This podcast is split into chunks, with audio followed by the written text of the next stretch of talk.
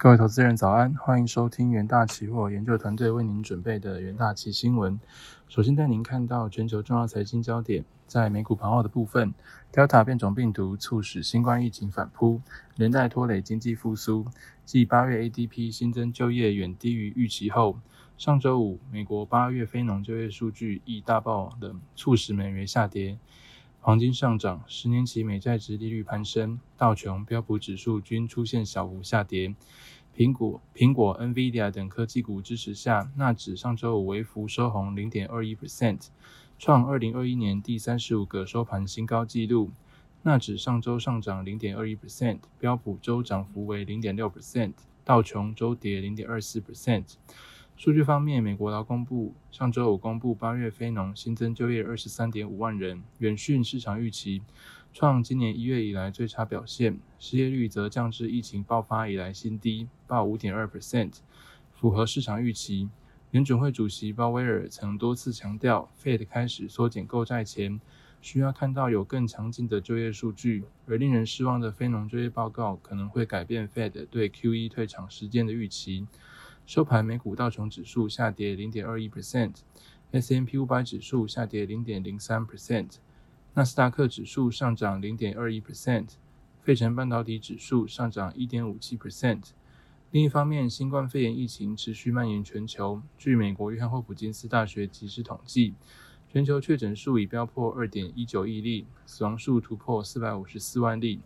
美国累计确诊超过三千九百六十四万例。累计死亡数超过六十四点四万，印度累计确诊超过三千两百九十万例，巴西累计确诊两千零八十三万例。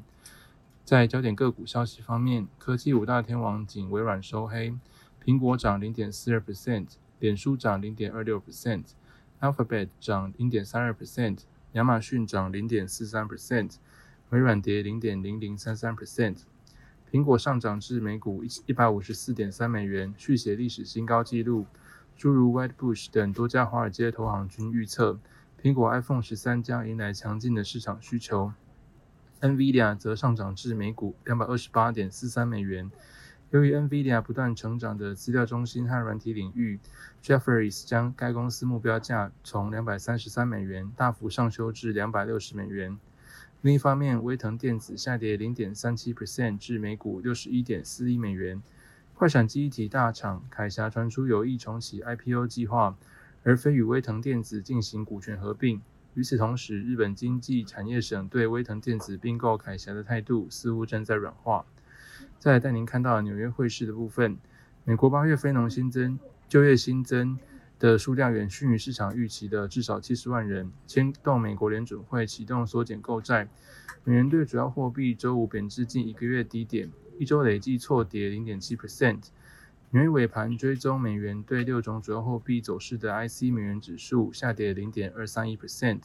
稍早则一度跌到九十一点九四一，是八月四日以来的最低。九十二是。重要的支撑。那那么美元指数在八月初跌破该水准后开始反弹。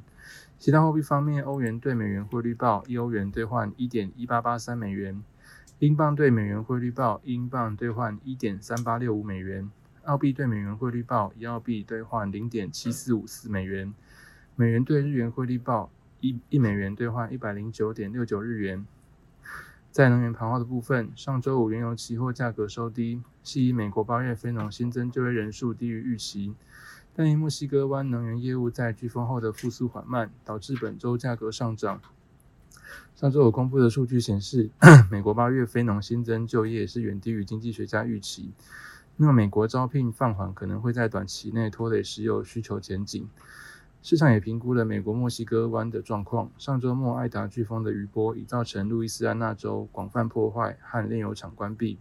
参与风暴周四也袭击了美国东北部，造成至少四十五人死亡。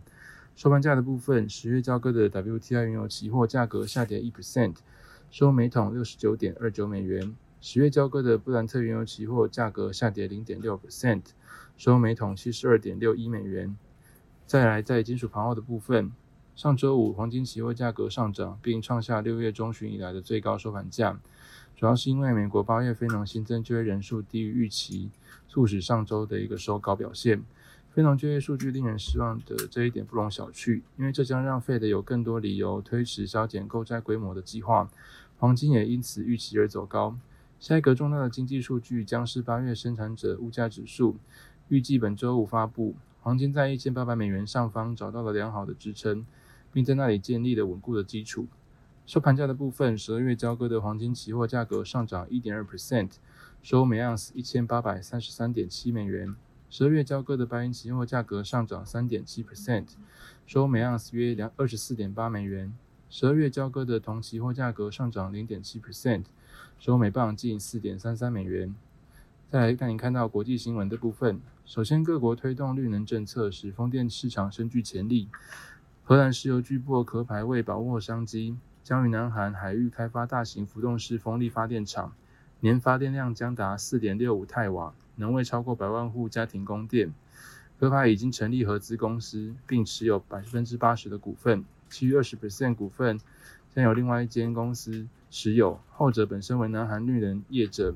Coins 和瑞典绿能公司 Hexicon 的合资企业。壳牌表示，南韩海域大型风电场目前正处于可行性评估阶段，若获准设置，完工后将拥有一点四吉瓦的发电量。该电厂将分阶段开发，预计每年可生产多达四点六五太瓦的电源，为一百多万户家庭供电。第二则国际新闻，日经上周呃上周六报道，三星电子为了避免受到日韩或美中贸易冲突等地缘政治风险影响，正在南韩国内布局晶圆设备和原物料供应链，砸下超过两亿美元投资至少九家公司。据三星与被投资企业向韩国证券交易所递交的报告，自去年中以来。三星共向九家中型公司投资两千七百六十二亿韩元，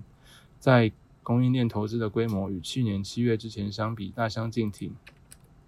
最后带您看到，日本首相菅义伟上周五在自民党临时会议中，突然闪电宣布将退出九月二十九日的自民党总裁选举，也就是不再担任日本首相。由于菅义伟任内新冠疫情延烧，施政满意度不佳，而同党表态将角逐总裁的岸田文雄主张零医疗难民，并提供商家数十兆日元的经济支持，则有机会成为下任首相。上周五，小日经期货急拉走高，元大旗研究团队认为对新人新政局期待，推升小日经延续反弹行情。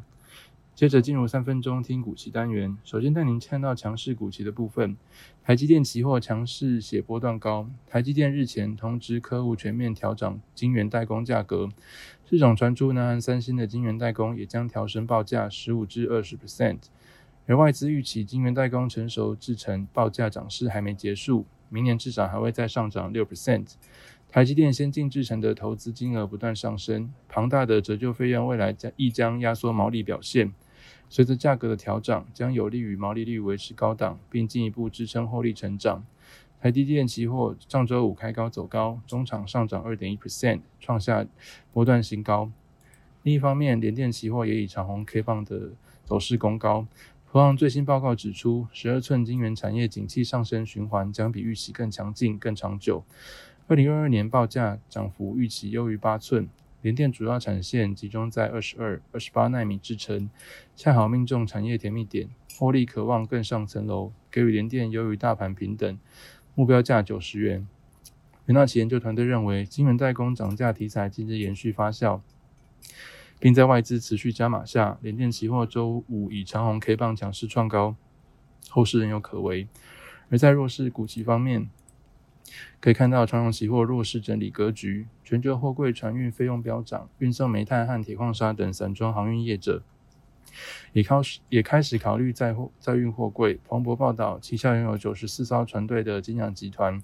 正规划将部分散装货船分类，使他们也能运送货柜。此外，在货柜航运工作长达四十年的阳明前董事长谢志坚表示，今年第四季货柜航运景气可能呈现淡季不淡。